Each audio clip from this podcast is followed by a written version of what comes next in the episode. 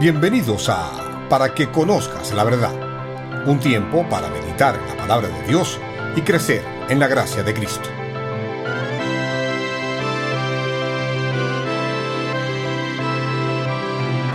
Hoy con el pastor Elioenay Martes. La semana pasada fuimos sorprendidos por los efectos del Evangelio de Cristo en aquellos que confían en Él. Y me gustaría analizar los principios de hoy como una extensión de eso, pues a la luz del capítulo 8 de Lucas, debemos asegurarnos de escuchar y creer la palabra de Dios para experimentar la poderosa transformación del Evangelio. Este pasaje contiene escenas memorables del ministerio de Jesús. Una de las más famosas parábolas, su poder manifiesto al calmar la tempestad en el mar, la liberación del endemoniado Gadareno, la sanidad de la mujer enferma por 12 años y la resurrección de la hija de Jairo. Y es en base al énfasis que el Señor Jesús pone en la palabra de Dios en estas escenas que quiero invitarte a considerar dos elementos de nuestra respuesta a la naturaleza y a los efectos de su palabra.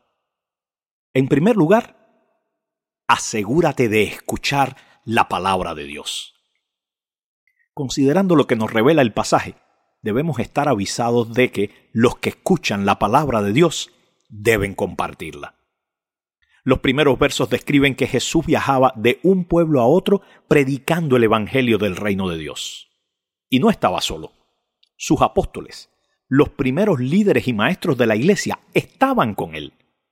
Y el texto habla que también algunas mujeres viajaban con ellos, apoyándoles con sus bienes y sirviéndoles. Jesús y los apóstoles podían dedicarse de lleno al ministerio de predicar el Evangelio, porque estas mujeres eran fieles en su ministerio de servicio, siendo ellas también parte del ministerio de la Iglesia desde sus inicios. Y si nuestro Señor valoró a las mujeres en su ministerio, entonces cada iglesia debería incluirlas en todas las formas que el Señor y su palabra lo permitan. Ese ha sido el patrón del ministerio cristiano desde el principio. Una asociación de personas que habiendo escuchado la palabra de Cristo, la comparten con quienes no la han escuchado. Por eso existe la iglesia local, para ejercer el ministerio de la palabra en nuestro vecindario, ciudad y hasta lo último de la tierra. Debemos estar avisados también de que Dios nos llama a todos a escuchar la palabra. La famosa parábola del sembrador revela que la semilla cayó en distintos tipos de suelo. El camino, la roca, los espinos y la buena tierra. Pero la sorpresa en la parábola es que, dicho esto, gritó, Cualquiera que tenga oídos para oír, que oiga. Jesús repitió esa frase más de una vez y estoy seguro que todos venían para oírle. Pero el dicho sugiere que una persona puede estar oyendo y aún así no escuchar. Esa es una queja común. Oye, tú solo escuchas lo que te conviene. Y eso también pasa con la palabra de Dios. Debes esforzarte para escucharla. Tienes que sintonizar tu oído con la palabra de Dios, concentrar tu atención para comprenderla, pues el Señor Jesús no nos llama simplemente a oír el sonido de las palabras, Él nos llama a comprender y obedecer. Algunos cristianos se han acostumbrado a escuchar sermones que los entretengan con muchas ilustraciones y algo de humor. Creo que la predicación debe ser clara y apelativa. Pero la predicación no es un entretenimiento. Es mejor y mucho más importante que eso pues debes estar atento y dispuesto a asumir los ajustes y la conducta que la verdad requiera. Esto es muy importante, porque escuchar la palabra de Dios es una guerra espiritual. Los discípulos le pidieron al Señor que les explicara el significado de la parábola. El camino, las rocas, los espinos, la buena tierra que fructifica. Y el Señor les explicó los símbolos. Les dejó en claro que la semilla es la palabra de Dios. Y hay tres formas negativas de escucharla. Los de junto al camino son aquellos de los que el diablo busca arrebatar la semilla en esta guerra espiritual que ocurre en cada corazón humano. para matar tu alma. Así que no des lugar al diablo, sino, sobre toda cosa guardada, guarda la palabra en tu corazón, porque esa es la fuente de vida. Los que están entre rocas son los que cuando vienen los problemas y las pruebas se apartan. Pues cuando priorizas la carne y sus deseos, te faltarán raíces en tu vida en el día de la prueba por no haber escuchado atentamente y en obediencia la palabra. Así que no seas superficial, no te afirmes en apariencias, persevera en la verdad y tu recompensa será grande en los cielos. Los que están entre espinos son los que el mundo engaña y ahoga con sus placeres y riquezas falsas. Muchos llamados cristianos se preocupan demasiado por las cosas del mundo. Poder, riqueza, belleza, moda, tecnología, conocimiento, aceptación, y el mundo sigue inventando más y más cosas para distraer a la gente y para desanimarnos de profundizar en la palabra de Dios. Esto es una guerra espiritual. No te dejes distraer. No renuncies al fruto de la madurez espiritual en Cristo, pues la semilla plantada en un corazón hecho de buena tierra proporciona el único antídoto para el mundo, la carne y el diablo. El verso 15 describe la buena tierra como corazones buenos y rectos que perseveran en la palabra y dan fruto duradero. Y sabemos que un corazón bueno y recto es la definición de una persona que ha recibido a Jesucristo como Salvador y Señor y ha sido justificado ante Dios. Y por eso no se anda con rodeos y excusas para aplicar la palabra. No anda quitándole las partes difíciles, escogiendo a conveniencia o acomodando lo que creeremos, sino que en obediencia da frutos que permanecen para su gloria. No hay atajos hacia la madurez. Simplemente leemos, creemos y aplicamos la Biblia constantemente, y permitimos entonces que la paciencia tenga su obra perfecta en nuestras vidas. Y debemos estar avisados también de que cuanto más de la palabra de Dios escuchamos, más recibimos. Y cuanto más descuidamos la palabra de Dios, más perdemos de lo que habíamos antes recibido. Ese es el punto de la segunda parábola. El Señor compara la palabra de Dios con una luz y afirma que nadie pone una lámpara debajo de una vasija o debajo de una cama. No escondemos la luz, la dejamos brillar. Y entonces aclara, que la palabra de Dios lo revela todo. No podemos ocultar cosas a Dios, ni tampoco podrá el mundo negar o esconder a Dios por mucho que se esfuerce. No puedes apelar a una viva relación con Dios sin pasar tiempo en la palabra de Dios. Tenemos que seguir abasteciendo los estantes de nuestro corazón para hacerle frente al diablo, a la carne y al mundo. Quizás te sentiste mal por dejar de leer la Biblia y descuidar tu tiempo con Dios. Tenías poco de la Biblia y ahora tienes menos. Has estado perdiendo el tiempo. Espero que puedas estarte preguntando, ¿cómo puedo recuperarlo? Pues bien, riega los lugares secos de tu corazón con las escrituras y florecerán con la verdad. Mantén la palabra fresca en tu corazón y en tu mente, leyéndola y escuchándola todos los días. Y entonces podrás responder apropiadamente al llamado que ocupa la siguiente mitad de este capítulo. Asegúrate de creer en la palabra de Dios, pues si obedecemos la palabra, nuestras lealtades cambiarán. La madre y los hermanos terrenales del Señor vienen a verle, pero no pueden acercarse debido a la multitud, y entonces le avisan a Jesús, tu madre y tus hermanos están afuera y quieren verte. La respuesta del Señor hasta nuestros días nos sorprende. Mi madre y mis hermanos son los que oyen la palabra de Dios y la hacen. Y quiero aclarar algo. Nuestro Señor no está minimizando ni faltándole el respeto a la paternidad. Por el contrario, el Señor apunta al hecho de que es a Dios Padre a quien le debemos nuestra mayor lealtad. Y es que la obediencia activa del cristiano a la palabra de Dios crea un compromiso mucho más alto que nuestras relaciones terrenales más cercanas. Pues la palabra de Dios, leída y obedecida, encierra la promesa de una nueva y mejor familia. Eso es la iglesia local, la familia de Dios unida por la obediencia a la palabra. Y los versículos que siguen nos revelan que la palabra de Dios calma nuestros temores. Una tormenta en el mar de Galilea no es un chiste. En realidad es un lago grande, pero debido a que está por debajo del nivel del mar, los vientos que lo atraviesan pueden hacer surgir grandes olas y tormentas de repente. Y eso es lo que pasó. El Señor se quedó dormido en la barca y una tormenta de viento barrió el lago. La mayoría de estos hombres eran pescadores profesionales. Pero esta tormenta es tan violenta que la barca comienza a llenarse de agua y ellos comienzan a gritar, Maestro, Maestro, vamos a morir.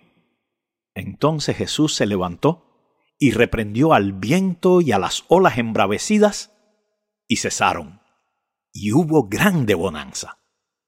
Déjeme señalarle que todos ellos estaban en la barca, porque Jesús les había dicho, pasemos al otro lado del lago. Y no existe fuerza o poder que pueda impedir que la palabra de Jesús se cumpla. Y eso explica la reacción inmediata de los atemorizados y maravillados discípulos quienes dijeron, ¿quién es este que aún a los vientos y a las olas manda y le obedecen? El Señor tiene toda la autoridad y la ejerce a través de su palabra, por lo que la Biblia, la palabra escrita de Dios, debe tener el mismo efecto en nuestras vidas que en los vientos y las olas, pues el pecado hará la lucha embravecida, pero la palabra de Dios nos hace libres. Y eso es lo que vemos en la próxima sección. Jesús sana a un hombre que estuvo poseído por demonios durante años. Este hombre estaba en mal estado. Había sido devastado por estos demonios. Y cuando los demonios se encuentran con Jesús, gritan, ¿Qué tienes que ver conmigo? Jesús, Hijo del Dios Altísimo, te ruego que no me atormentes. Los demonios reconocen a Jesús como quien tiene la autoridad real. Por eso suplican que no los atormente. Y tiemblan en su presencia, sabiendo que debían someterse a lo que Jesús mandase. Porque el Señor, por su palabra, gobierna lo que se ve y lo que no se ve.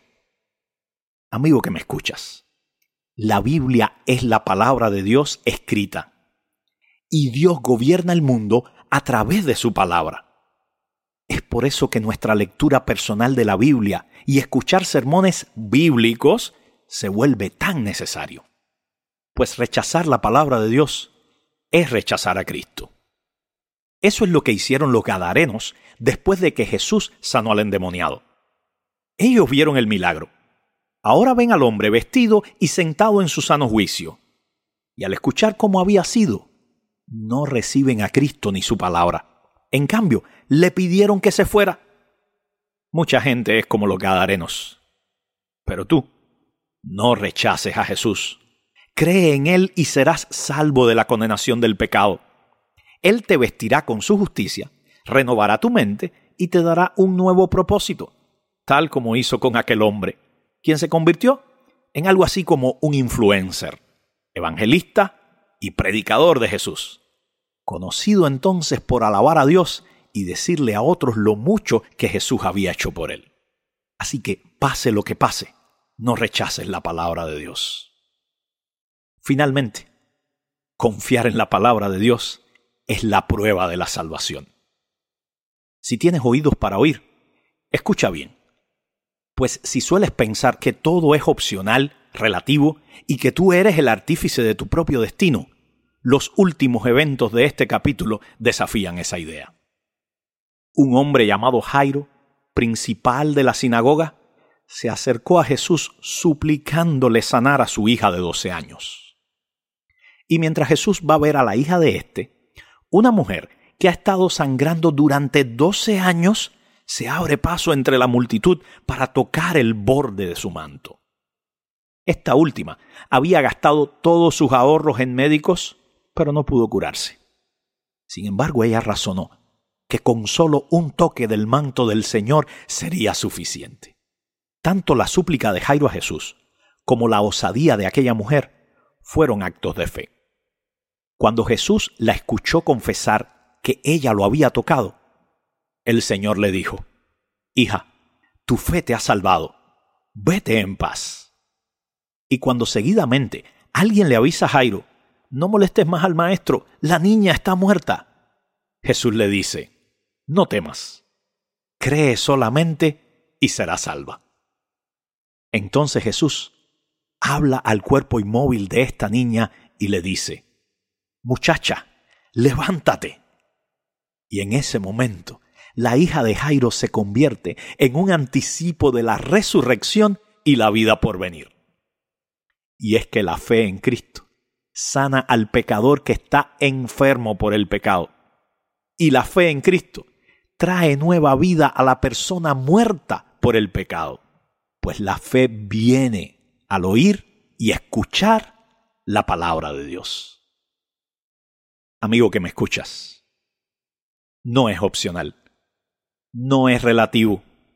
Tú puedes no haber hecho nada o puedes haberte esforzado del todo, pero sin fe es imposible agradar a Dios. Pues para experimentar la poderosa transformación del Evangelio, debemos asegurarnos de escuchar y creer la palabra de Dios.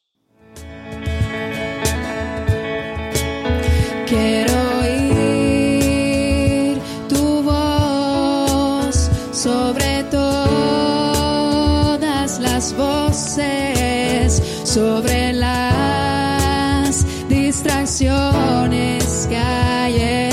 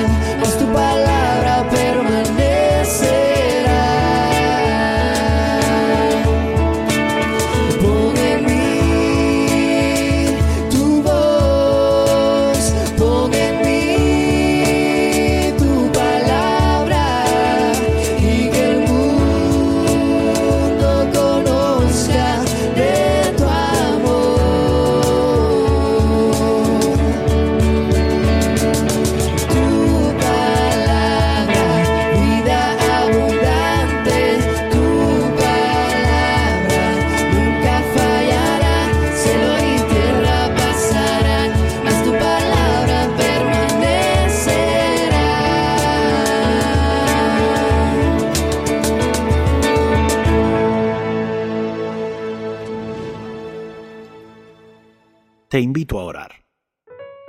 Dios Trino, te agradecemos por revelarte a nosotros desde el principio de los tiempos, a través de tu creación, de los profetas, en la persona misma de Jesucristo y afirmando hoy nuestros corazones en tu palabra escrita por medio del Espíritu Santo. Padre Dios, habiendo entendido que nadie puede creer a la palabra del Evangelio a menos que tú así lo concedas, te agradecemos por el don de la fe. Y te rogamos para que muchos, por tu gracia, vengan al conocimiento de la verdad del Evangelio de Cristo. Padre Dios, teniendo tan excelente don, perdónanos cuando dudamos y danos hambre por tu palabra. Muéstranos a Cristo por medio de ella y cumple su propósito en nosotros en el poder del Espíritu Santo favor, danos ese corazón bueno y recto que fructifique con obediencia y perseverancia en la fe, compartiendo con otros tu verdad. Y frente a la guerra espiritual y las tentaciones que enfrentamos a diario, por favor Señor, disipa nuestras dudas y temores, haciéndonos andar en verdadera libertad, escuchando y creyendo tu palabra para experimentar así la poderosa transformación del Evangelio. Lo pedimos con fe, en el excelente nombre de quien está sentado a la diestra de la majestad en las alturas y de quien sustenta todas las cosas con la palabra de su poder. En Cristo Jesús. Amén. Gracias por escuchar este programa. Te animamos a meditar en las aplicaciones de este mensaje para tu vida y te invitamos a sintonizarnos nuevamente para que conozcas la verdad.